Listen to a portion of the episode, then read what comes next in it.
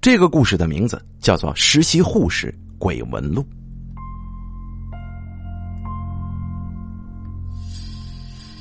我叫汪璐，护理专业大三的学生，被分配到本市的一家医院实习。写下这段文字的时候，我的内心仍然在挣扎。当这些荒诞不经的怪事被人读到的时候，会不会有人从此对医院心生畏惧，或者对这篇故事嗤之以鼻，或者干脆把它当成我精神分裂的产物呢？不过，不一吐为快，恐怕我的内心永远都不会安宁。我刚刚被分配到这家医院的时候，每天的工作除了给病人打针换药，还有测量体温、擦洗、导尿等等等等。有的时候拖着疲惫的身体在值班室刚坐下，呼叫铃就响了。跟我一同分配到骨伤科的小江总是抱怨。哎呀，为什么咱们没工资还要干这么多活呢？真是不公平啊！哎呀，行了，别人不都也是这么熬过来的吗？我始终在安慰他。有一天晚上，急救车送来一个跳楼自杀的病人。当病人被一群护士跟医生急匆匆的推进来的时候，我跟小江都吓呆了。这是我们第一次见到重病号。那天的抢救没我们什么事儿，听说那个人是从五楼跳下来的，摔得连鼻子都没了，氧气罩都没有办法戴上去。第二天，他已经脱离危险，全身上下打满了石膏，整个脑袋都被裹了起来。那天，我去给他换药的时候，他突然扯住我的衣袖，用低不可闻的声音说。我我不想活了，你，你帮帮我。我也不知道怎么说，只能随便安慰他两句。但是他的情绪一直很低落。原来这个人欠了十几万赌债，女朋友也分手了，就有了轻生的念头。几天之后的一个中午，小江突然跑到值班室说：“哎呀，那个病人不见了。”谁不见了？跳楼那个。我们四处寻找，最后在东边的男厕所找到了他。他已经用皮带上吊自杀了。有人立即上去救他，但是他已经断气多时了。我手足无措的时候，注意到了一个细节：有个护士把窗户推开了。似乎有一股冷飕飕的气流从身体里穿过，往窗户的方向去了。那一幕，我的印象很深。那阵阴风是从厕所里向外吹的，似乎是有什么东西出去了。事后，我问起那个护士为什么要这么做，他笑着说：“你倒是挺细心的，以后你一定要注意。”有人死的时候啊，一定要开一扇窗户，特别是横死的人，不然这阴魂会滞留在医院里不出去呢。啊，还有这种事儿啊？我惊讶的问。可能是天生对这种事情比较敏感，我又问了他很多这方面的事情。也正是因为这个契机，我跟费玲玲就认识了。之后的几天。我一个人值班的时候去找费玲玲聊天，她二十出头，在这家医院待了四年了，知道这家医院的很多灵异事件。要是全写出来的话，大概也是一篇相当精彩的故事。一次午休的时候，他吃过饭，在那里拖着头发呆，突然说了一句：“奇怪呀，什么奇怪啊？”我在想，那个自杀的病人，他明明两腿骨折，是怎么跑到厕所里去的？这……他一边挑起眉毛，咬着嘴唇说：“难道是有什么在帮他吗？”他没有说有人，而是说有什么？听到这里，我不禁打了个寒颤。后来我问了那天第一个发现的人，小江告诉我，他那天巡房的时候，看到有个人扶着那个跳楼的人出了病房，当时正好打了个照面，问他要干什么，他说要上厕所。是谁扶他的？不认识。那人戴着一顶帽子，帽檐压得很低，看不见脸。我记得那个人下巴上有道伤疤。我以为是他朋友，当时啊也就没多问什么。小江突然很紧张的说：“王璐啊，你千万别对主任说呀，我怕会追究下来的。你放心好了，我不会说的，我就是打听一下。”说起来，在那个人自杀的前晚，有个出车祸的四岁男孩因为颅裂死亡。让我印象很深的是。他的父母坐在手术室外面，并没有哭，只是木然的坐着。当时是晚上，我隐约看见他父亲笑了一下，笑得很诡异，好像他儿子的死反而是一种解脱。自从这个男孩死了之后，医院里就出现了一连串的怪事有护士把推车放在病房前，这推车突然自己向前移动。走廊里的灯突然有规律的明灭着，几秒之后又恢复正常。而那个跳楼者的事情，似乎只是这些怪事当中的一件，但是我隐约感觉，跟这些事儿有什么联系。后来费玲玲告诉我，这对夫妇是医院的常客，自从他们的孩子出生之后，就经常来医院。这孩子好像从小都多灾多难的。不，是打娘胎里就多灾多难。打娘胎里，是啊，这孩子的身世很古怪呢。当他说出这句话的时候，我仿佛突然窥见了什么，心里的预感，难道是正确的吗？他告诉我，孩子出生前，这对夫妇来医院胎检，被告知肚子里的小孩已经被脐带缠死了。当时已经怀胎八个月，她的母亲哭晕过去了，就暂时住了院。数日之后，她老公突然跑到值班室，大声喊：“喂，快来一下！我小孩没死，我的小孩没死啊！”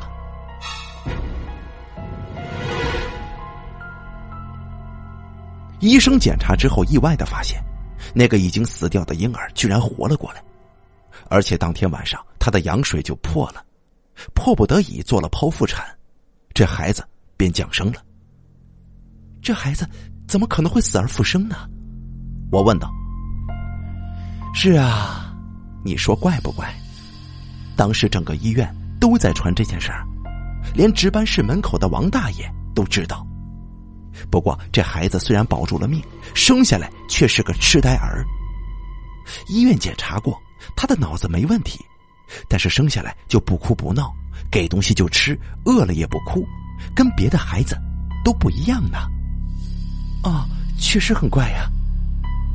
我当时啊在妇产科，每当我走进那个小孩子的时候，他就一直看着我，看得我心里发毛。很多护士给他换尿布的时候都不敢看他。有人说这孩子是个婴妹，啊，当然了，我们只是私下里说说，不敢被他父母听到的。玲玲姐，什么叫做婴妹呀？婴妹呀，我给你讲一讲吧。医院里有很多走不出去的亡灵，有一些怨气重的，就借着死胎降生了。这不是正常的投胎，也不是寻常的附体。这种小孩生下来往往疾病缠身，据说是上天不许他们活下来，一般不出五年就会夭折的。听玲玲姐说到这儿，我突然想起，这孩子夭折的时候，他父亲那解脱般的笑容。大概他的降生是对家庭的一种折磨。因妹，我心里念叨着这个词，久久不能平静。当时的我完全不知道，关于这个英妹，还有更多恐怖的事情，在等着我呢。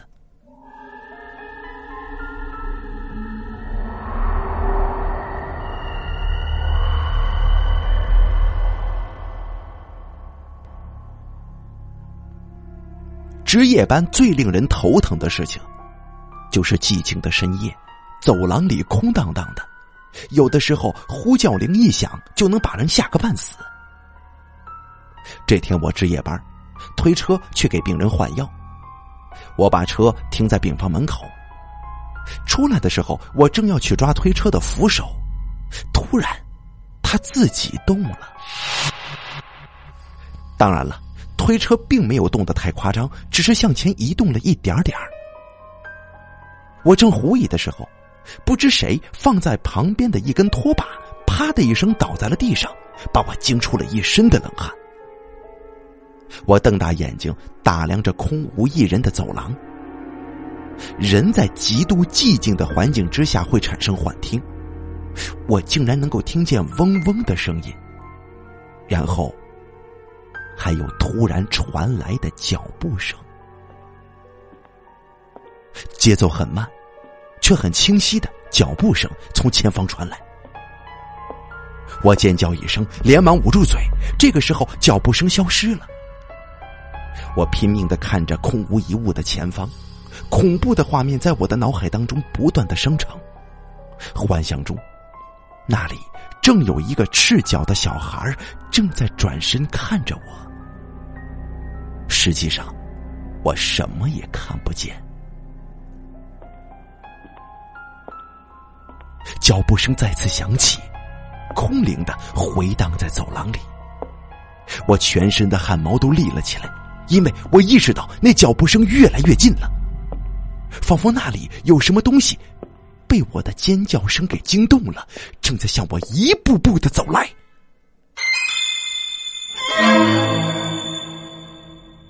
我连忙在身上乱摸，摸出一块表，表盘上有一个很小的指南针。我向表盘上一看，指南针正在发疯一般的旋转，似乎这附近有什么强烈的磁场。极度的恐惧让我浑身哆嗦，表掉到了地上，指南针不再乱动，而是稳稳的指向我的斜前方。清脆的脚步声再次响起，我注意到指针微微转了一下，然后那虚无的脚步声继续响起来。每响一次，指针就会转一下，最后指针的方向跟我的脸朝的方向保持了垂直的角度。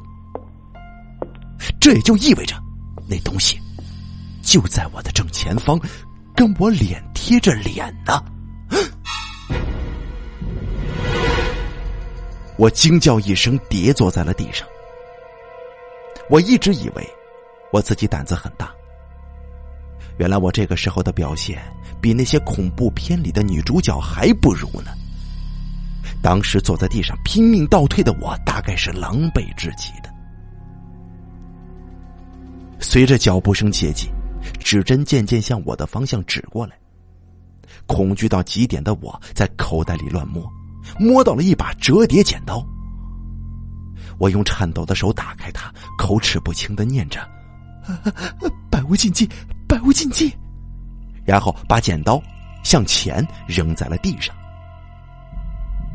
剪刀落地，发出清脆的金属响声。脚步声突然消失了，然后我侧面的楼梯门慢慢的打开，又关上了。而地上的指南针也随即恢复了正常。看着来回摆动的门扇，我心有余悸的摸着心口，粗重的喘着气。费玲玲之前告诉过我，阴魂害怕利器，手术刀、剪刀都是可以辟邪的。刚才那一招也是他教我的。如果不是这样的话，我真不知会发生什么事儿。当我还两腿发软无法站起来的时候，我突然听见很细小的女人的哭声。刚放松下来的神经再次绷紧了，哭声是从值班室的方向传过来的。我喘匀了气，捡起地上的东西，向那边就走了过去。原来只是虚惊一场。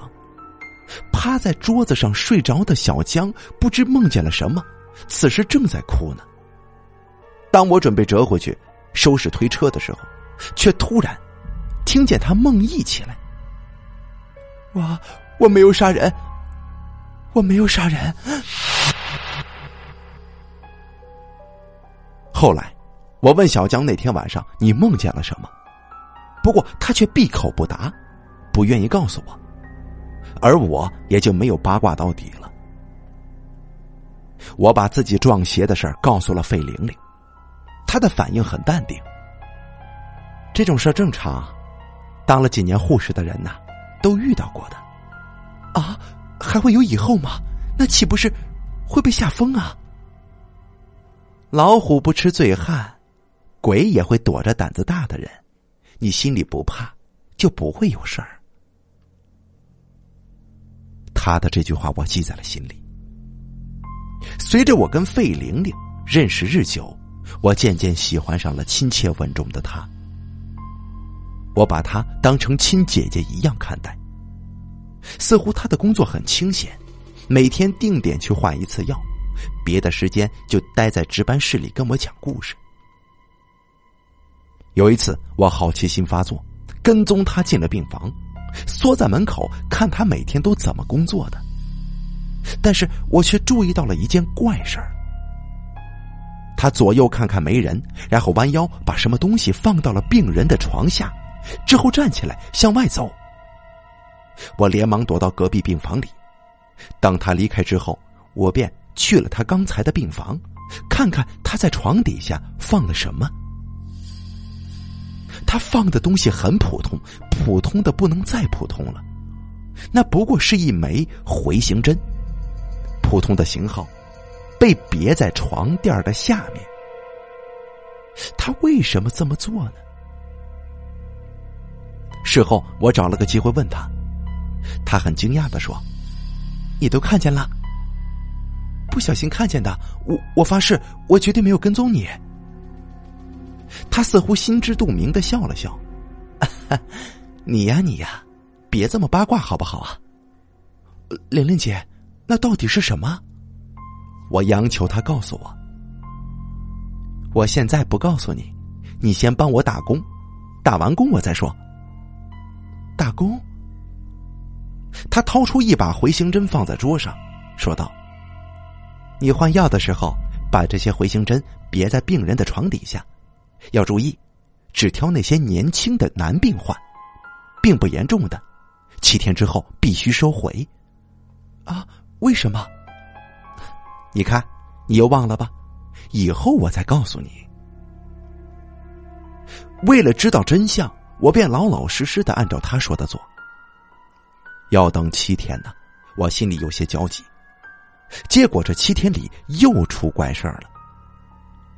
我们这些实习护士基本上是医院的自由劳动力，哪里缺人就会把我们叫到哪里。结果我跟小江被安排到了脑科，脑科里有几个植物人患者，被安排在重症监护室。我们的任务就是每天给他们活动手脚，不然肌肉会萎缩的。这天夜里，又是我跟小江值班。深夜一点的时候，我去上厕所，突然听见有东西被打碎的声音，赶忙跑到值班室。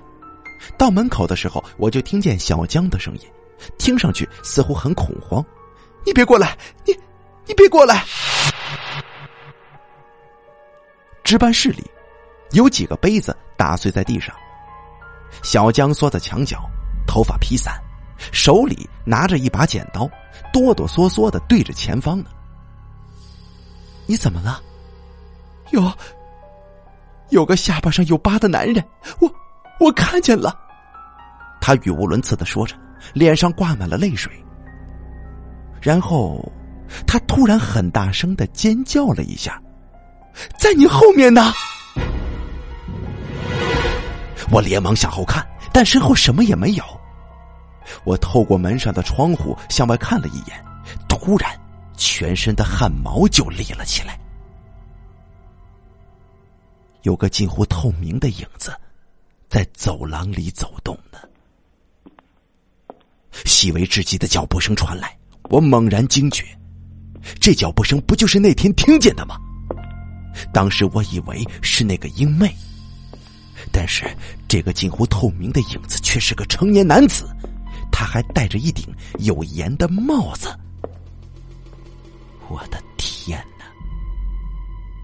小江。他走了，我转过头，却发现小江已经吓昏过去了。再向窗外看的时候，发现一间病房的门扇在摆动。那东西进到病房里了。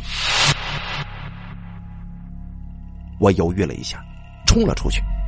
虽然我也怕的不得了，但万一病人出事后果可是很严重的。我一边跑一边拼命的对自己说。别怕，别怕。实际上，我的心已经快跳的从嗓子眼里蹦出来了。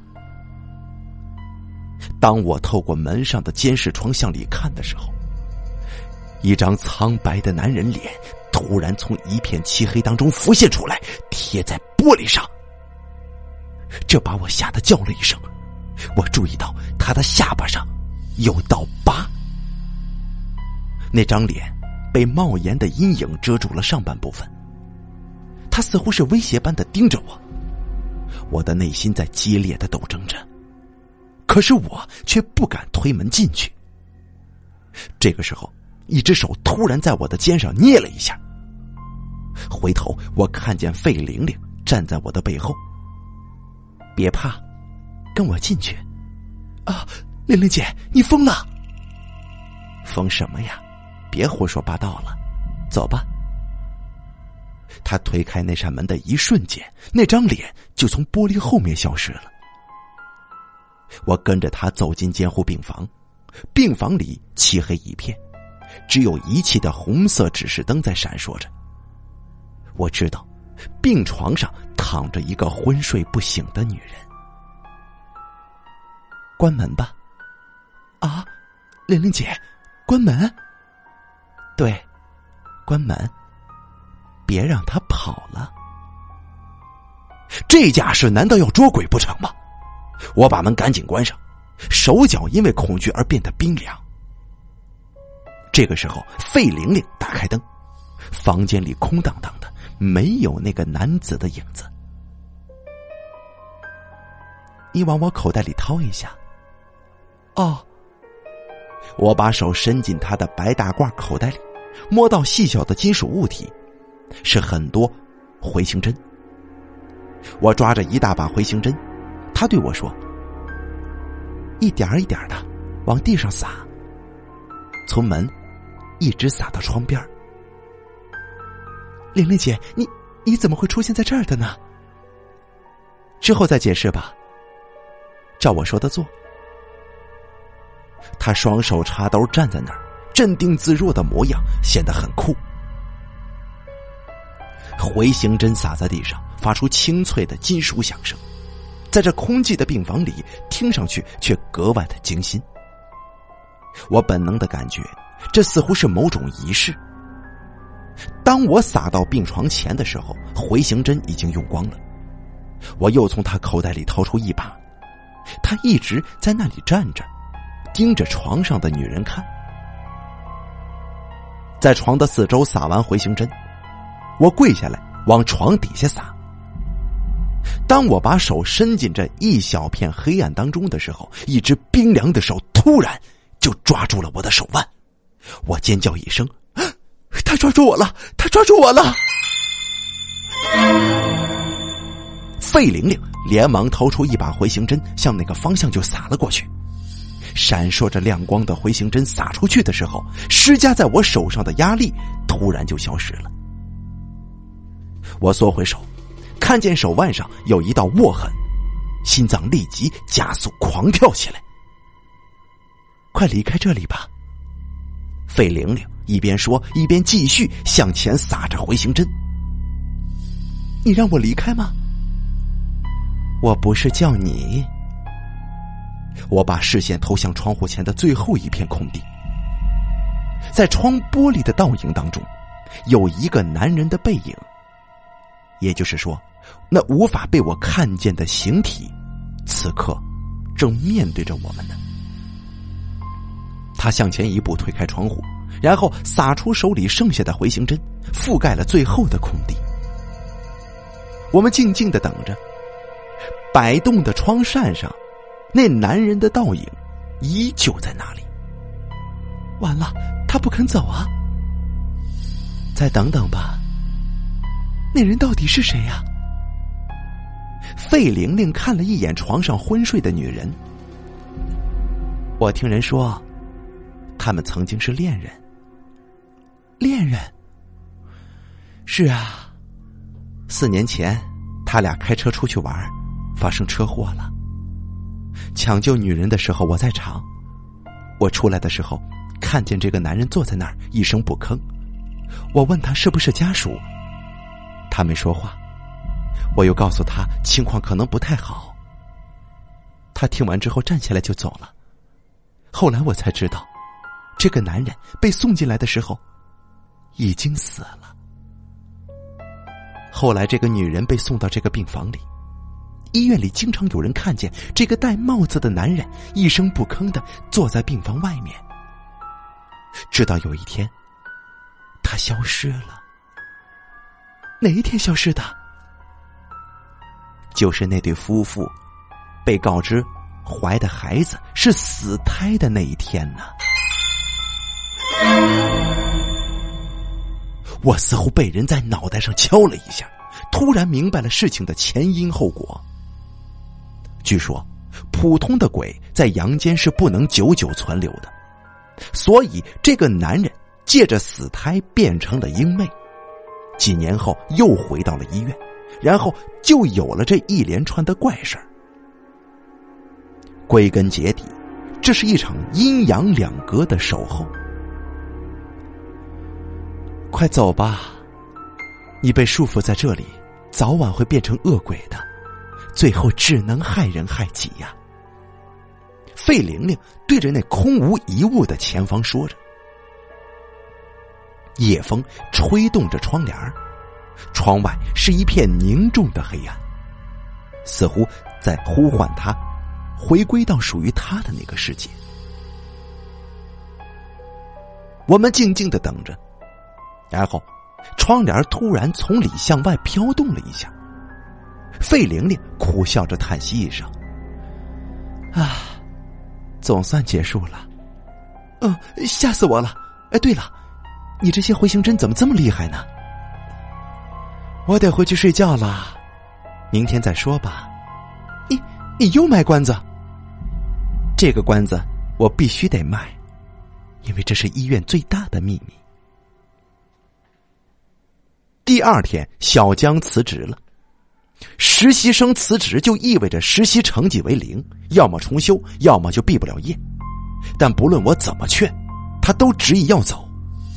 王璐，我以后不会再当护士了，永远不会。你到底怎么了？他找了一个僻静的地方，把这一切都告诉我了。原来，那个跳楼病人的死，并不是一场单纯的自杀，而是一起事故。那天，他因为太过疲惫，弄错了药，让那个病人产生了剧烈的不适反应，把他吓得不知所措。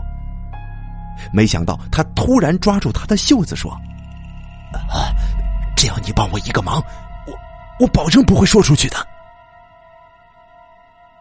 可是，可是肯定会被知道的呀！不会的，不会的。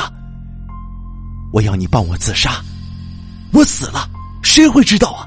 对吗？我求求你了，我真的不想活了。在一阵激烈的思想斗争之后，他扶着他去了男厕所。因为是午休时间，没有被人撞见，并且帮他绑好了绳子，让他上吊。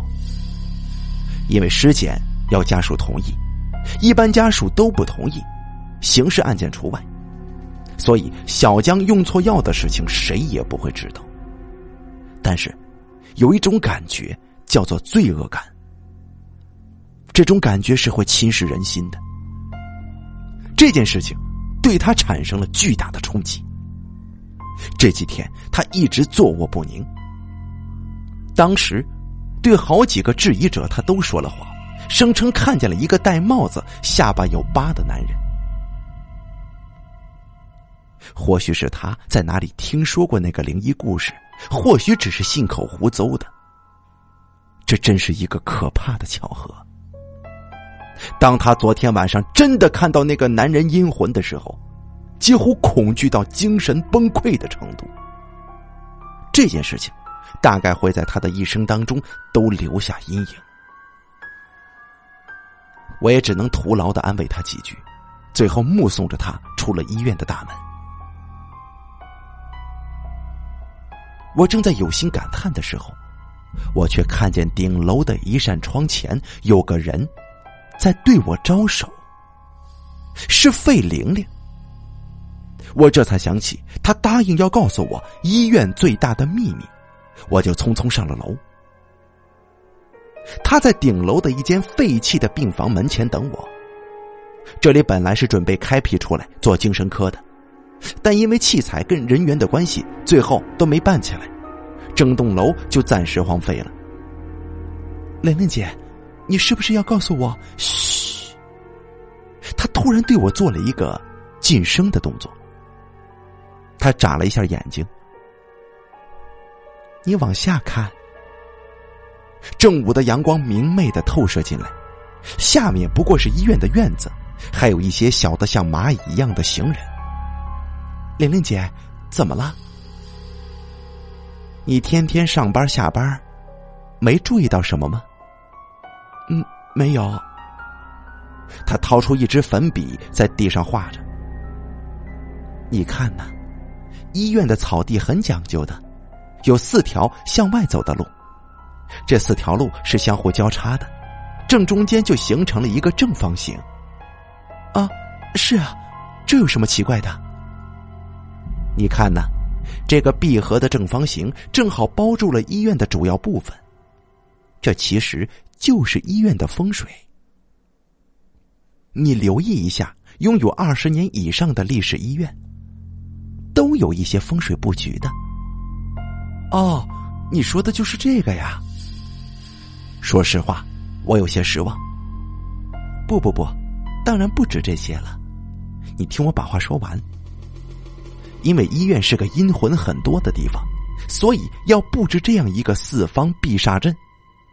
但光有阵型还不够，在风水的正中心，也就是风水眼上，需要有一个东西镇住整个医院的气场。是什么呀？你跟我来吧。我们进了一间屋子，在屋子的角落里，我注意到有块被红布盖住的地方。他指着那里说：“这个地方，就是咱们医院的风水眼了。”我掀开红布，里面是一尊我不认识的神灵雕像，前面供着香。玲玲姐，这是什么神呢？这尊不是神，是鬼，是一个镇邪的鬼，也就是诗仙娘娘。我惊讶的打量着那尊雕像，一时间无法理解。费玲玲空灵的声音在我耳旁响了起来。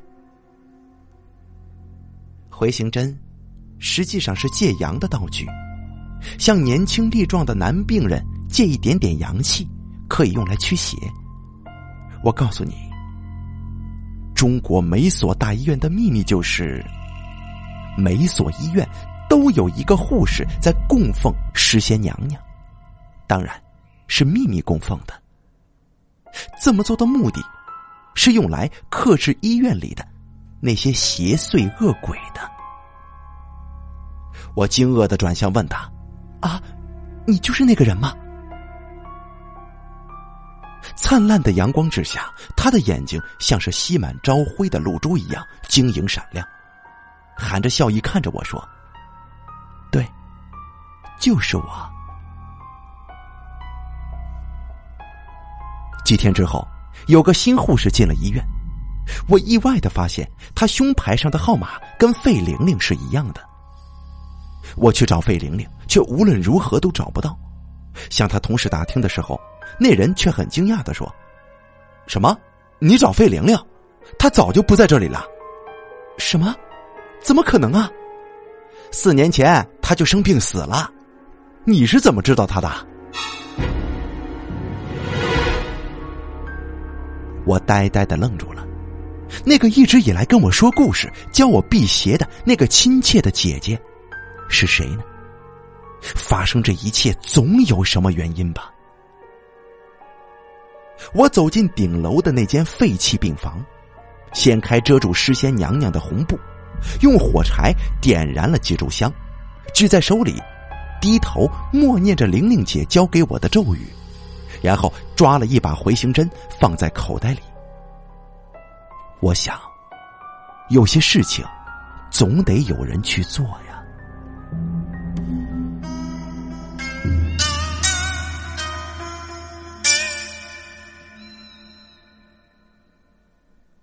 好了，实习护士鬼闻录演播完毕，感谢您的收听。